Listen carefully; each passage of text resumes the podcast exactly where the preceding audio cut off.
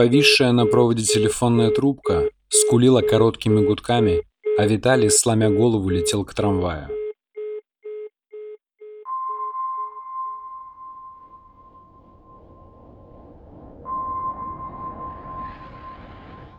Несколько человек склонились над куском развороченного металла, бывшего при жизни кислородным баллоном.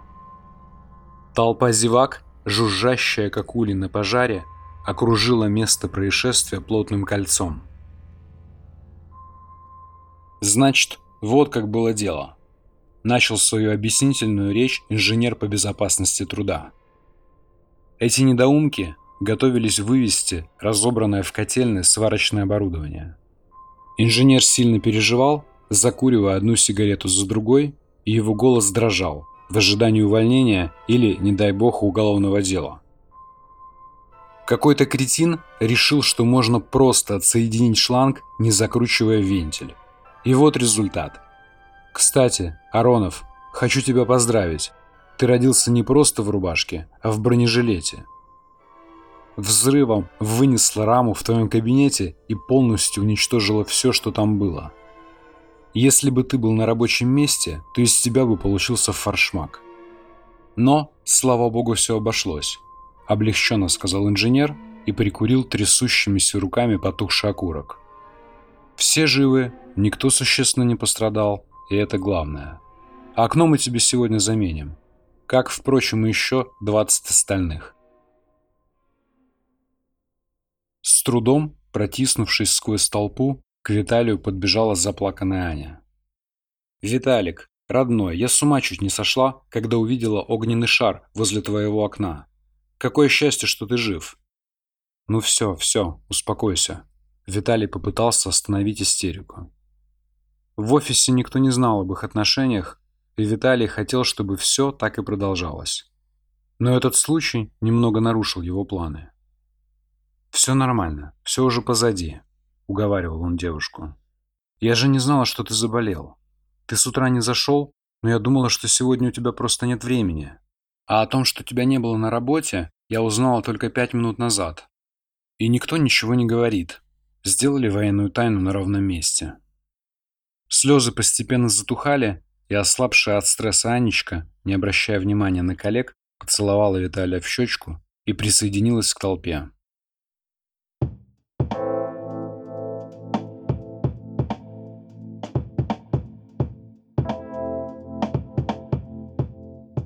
Ликвидация аварии и разбор полетов затянулись до позднего вечера. К счастью, директор неожиданно уехал в командировку, и поэтому все работали без дополнительного стресса. Позже выяснилось, что баллоны собирались вывести еще вчера, но машина сломалась и дату переезда перенесли. Этого времени хватило для того, чтобы сварщики, расслабившиеся от безделья, прилично приняли на грудь и устроили весь этот бедлам. Пока милиция заполняла протоколы и опрашивала свидетелей, Виталий помогал техникам устанавливать стекла во всех кабинетах, пострадавших от взрыва. В кабинете директора, приемной и вахтерской стекла выдержали взрывную волну. Все остальные оконные рамы были выбиты и выглядели как после бомбардировки. В кабинете Виталия обгорели стены и обуглилась вся мебель.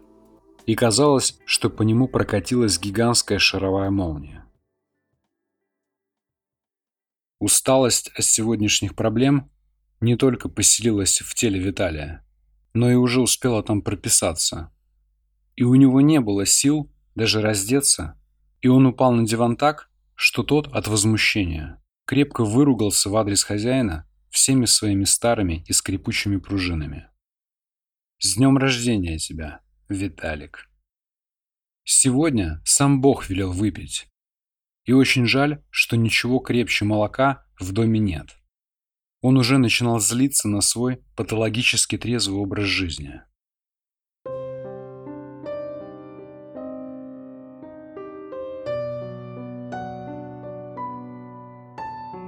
Вот ты свернул, а под холстом-то ничего сверхъестественного и не оказалось. Только жизнь, моя жизнь. Продолжал он размышления, подтягивая молоко из прогрызенной дырки в пакете.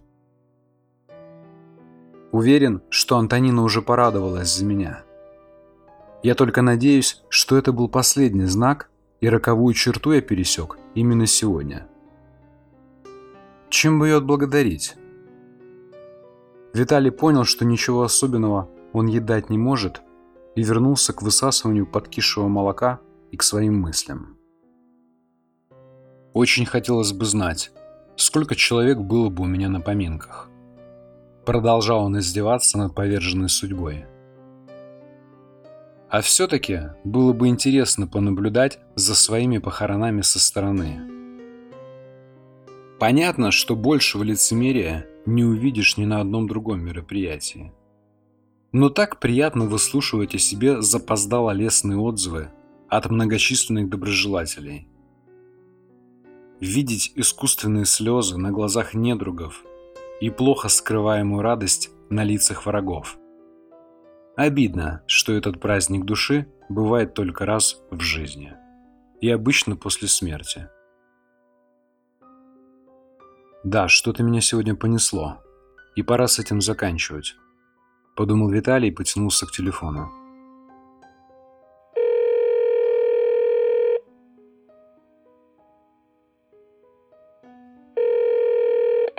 Анюта? Виталик, я так переживала. До сих пор успокоиться не могу. А мне сейчас не... Все нормально, я уже дома. Праздную свой новый день рождения с пакетом прокисшего молока. Понимаю, что сейчас это прозвучит немного странно, но после того, что сегодня произошло, я больше не хочу ждать. Виталик, я беременна. Он присел на диван и с трудом от переполняющих его чувств выдохнул. Аня, ты выйдешь за меня?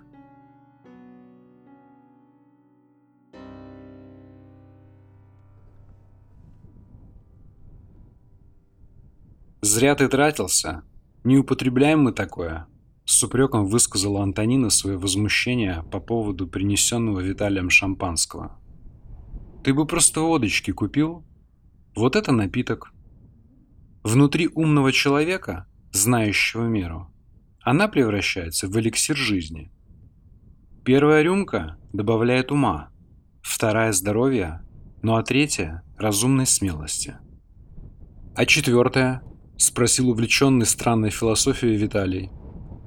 А четвертая все отбирает. И Антонина жестом пригласила гостя в дом.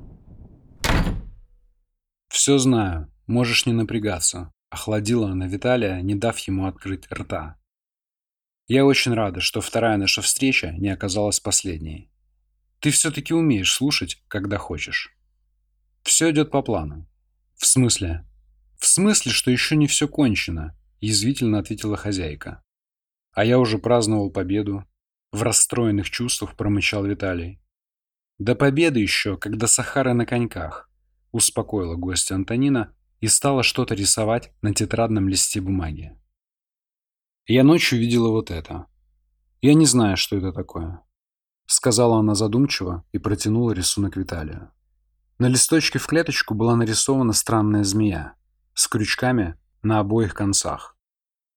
Это должно стать твоим. Это твой талисман. Он обязательно окажется в твоих руках, и ты должен его оставить себе. Зачем мне мумифицированные черви? Он попытался сострить. «Ты не зубоскаль.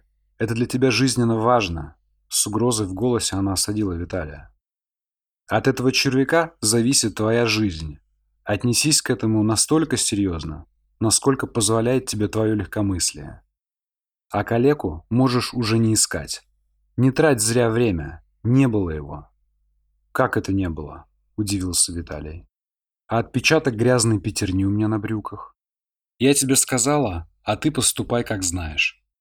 Вопрос еще есть? Она продолжала что-то задумчиво рисовать в старой тетради. Есть. А существует ли вообще эта пресловутая судьба? Мне иногда кажется, что судьбой люди называют последовательность случайных событий, которым пытаются приписать некую упорядоченность и важность, и ищут способы контроля над ними. и поэтому еще больше вязнут в дебрях жизненных несовпадений. Если я ошибаюсь, и судьба все-таки существует, то как ее увидеть или потрогать? «Ты закончил?» Антонина оторвалась от рисования каракуль. «Ты дурачок или прикидываешься? Тебе мало было доказательств? Разве то, что ты еще жив, не дает ответа на твой вопрос? Ты, правда не без помощи меня, вмешался в божественные планы. Ты отменил предписание. Ты уже выбрал другой путь. Путь поперек каната. Вы хотите сказать, что Бог все-таки есть? Бог – самый великий дирижер, продолжила она философски. Он все контролирует и всем управляет, не упуская даже самые мелкие детали. И как ты думаешь, у него это получается? Не напрягайся, тебе не дано это понять. Все события уже давно предписаны и запрограммированы. А он отдыхает и наблюдает за плодами своего труда, изредка подбрасывая человеку дополнительные испытания. Ну, чтобы он сильно не расслаблялся. А судьба неразрывно связана с душой, что и позволяет управлять каждым. Пока человек жив, они неотделимы друг от друга. Они единое целое. Тело, душа и судьба. И никто еще не смог разделить их при жизни, только немного подкорректировать. Тот, кому удастся их разъединить, станет великим на земле и проклятым на небесах. Он принесет людям много добра, но пожертвует собой. Что-то мы отклонились от темы. Давай-ка вернемся к твоей проблеме. Сделаем так. Ты мне просто будешь доверять. Ведь у тебя все равно нет другого выбора. Ты, наверное, уже и сам немного видишь свое будущее. Как я и обещала, Скоро для тебя наступят благодатные времена. Но пока ты будешь радоваться жизни, не забывая смерти. Каждый правильно понятый тобой знак отделяет неизбежное. И чем дальше ты будешь от каната, тем меньше будет знаков. Но не расслабляйся и держи руку на пульсе судьбы. Не потакай ей и не балуй. Она не терпит слюнтяев. А нельзя ли вкратце описать ближайшие события, мне же тогда будет проще. Нельзя ли? Если ты будешь все заранее знать, то в чем будет твоя заслуга? Я поняла. Тебе нужна солома. А нету, кончилась. Раздала я ее задолго до встречи с тобой. И сильно потом пожалела. Впрочем, и они тоже. Кто такие они? Вместо ответа Виталий увидел грозный, как никогда, взгляд Антонины. Скажу тебе только одно. Ждать развязки осталось недолго. По моим планам, все должно решиться в течение года. И вообще, утомил ты меня сегодня, как никогда. Устала я отвечать на твои глупые вопросы. А умных я, к сожалению, ни разу не слышала. Если ты не забыл, сегодня последняя встреча. Больше мы никогда не увидимся. И поэтому у тебя еще есть время спросить меня о главном. Растерянный Виталий никак не мог придумать по-настоящему важный вопрос и полностью погрузился в собственные мысли. Некоторое время в голову ничего дельного не приходило, но вдруг его осенило. А что после меня останется? Ну, наконец-то, вымучил. Но я думаю, что ответ тебя сильно не порадует. Ничего. Я знаю, что это не ответ, поэтому понимай, как хочешь. Придет время, и ты сам все увидишь. Поймешь, насколько это слово точно описывает ситуацию, в которой ты окажешься, вместе с близкими тебе людьми. Все дело в том, что судьба заразна. Она может легко передаться любому, и никто ничего и не заметит. Ты, может быть, и выздоровеешь, а кто-то наоборот – стремительно заболеет зараженный твоей судьбой. Это все, конечно, метафоры, но я думаю, что ты их понял и без перевода. Наблюдай, думай, действуй. С сегодняшнего дня это должно стать твоим жизненным принципом, твоим кредо, твоей иконой. Кстати, ты бы хоть раз в церковь зашел. С судьбой борешься, а Бога не чтишь. И образка дома нет. Смотри, пожалеешь. Давай сделаем так. Если у нас все получится, ты пойдешь и поставишь мне свечку за здравие. Это и будет твоя благодарность. А если нет? Грустно спросил Виталий. Тогда я тебе, мрачно ответила Антонина и встала с дивана, давая понять, что прием окончен. Чуть не забыла. Было у меня видение несколько дней назад. И опять о женщине, которой потребуется твоя помощь. Я тебе говорил об этом в прошлый раз. Помнишь? Виталий выдавил из себя что-то нечленораздельное. Значит, не помнишь. А теперь слушай внимательно. Я не знаю, когда это произойдет. Но когда произойдет, обязательно помоги ей и не отдавай то, что она тебе даст. А что она мне даст? Да не знаю я, что она тебе даст. Но отдавать ей это ни в коем случае нельзя. Все, Варион, бывай. Надеюсь, что ты поставишь мне свечку, а не я тебя. Надевая халат и бахилы, Виталий заметил усилившуюся суету в родильном отделении. Он решил присутствовать при родах и ждал, когда его пригласят в родильный зал. Интересно, а все те мужчины, которые впервые присутствуют при родах, такие же слабонервные? Их тоже бросают в дрожь, в пот – или я такой один? Виталий, чувствовавший себя так, как будто бы собирался шагнуть в пропасть, затянул потуже шнурки на бахилах. Видеокамера была наготове, но его изрядно потряхивало, и он уже начинал сомневаться, что сможет вовремя нажать на красную кнопочку записи. «Прошу вас», – вежливо сказала санитарка и предложила следовать за ней. Длинный больничный коридор в неизвестность. Вроде все хорошо. И жизнь с приближением этого долгожданного момента становится прекрасней. Только Виталия почему-то не отпускало чувство тревоги. Как будто бы ты и не виноват, но тебя все равно ведут на казнь. И вот-вот прозвучит роковой выстрел. Дверь. Еще дверь. Опять дверь. Казалось, его специально проводят через несметное количество дверей и переходов – для того, чтобы не дать запомнить обратный путь. Вот она, эта последняя, заветная дверь, за которой тебя с нетерпением ждут. Нет, опять не она. И это не она. Почему рядом идет медбрат? Была же женщина. Куда она делась? Тревога нарастала, а дверей становилось больше. Поворот, еще поворот, подъем, спуск. Они что, издеваются? Зачем такие сложности? Кто строил это помещение? Интересно, а сам архитектор нашел бы выход? Звук нарастал по мере приближения к огромной стеклянной перегородке, за которой были видны призрачные силуэты врачей. Вот она, наконец-то, дошли. А где медбрат? Почему я один? Где все? И тишина странная. Куда исчезли все звуки? Или от напряжения у меня заложило уши. Только странный свист. Очень тревожный свист. Виталий распахнул дверь, и его оглушил пронзительный крик жены. Возле измученной болью Ани суетились акушер-гинекологи. Вот-вот произойдет чудо, и он станет отцом. Схватка, еще схватка. Тело изгибалось в нечеловеческих судорогах, а в перекошенном лице с трудом угадывались знакомые очертания. Вот, сейчас. Давай, родная, еще, еще. Началось. Врачи приготовились принять младенца. Но неожиданно для всех вспыхнул свет. Ослепительный и разрывающий душу свет. Он пронзил всех насквозь.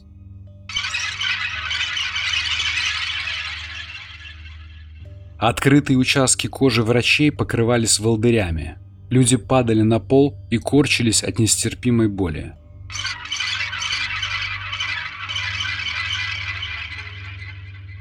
Виталий потерял сознание. Его обожженное лицо почернело.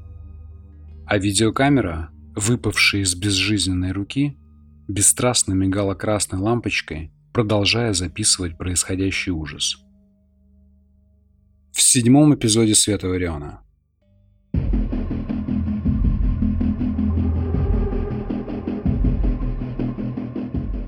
Девятка жестко приземлилась днищем на рельсы, и Виталий, ударившись головой об руль, отключился на несколько секунд. «Эй, камикадзе!» Оранжевая накидка настойчиво стучала рукояткой флажка по стеклу. «Ты уснул там, что ли? Вылезай давай, уже состав на подходе!» Виталий попытался открыть дверь. Она даже не шелохнулась. Черт, заклинило. Пассажирская? Тоже ничего. Сзади? Да заперт я, как в консервной банке. «Ты там совсем, что ли, сдурел? Вылезай, тебе говорят!» Мужичок явно нервничал, и его перекошенное лицо было уже не только злым, но и испуганным. «Не могу, дверь заклинила!» Оранжевая накидка развернулась и побежала туда, откуда с минуты на минуту должен был появиться поезд. «Думай, думай, ты же Варион!» Очередная вспышка молнии осветила приближающийся на полной скорости локомотив –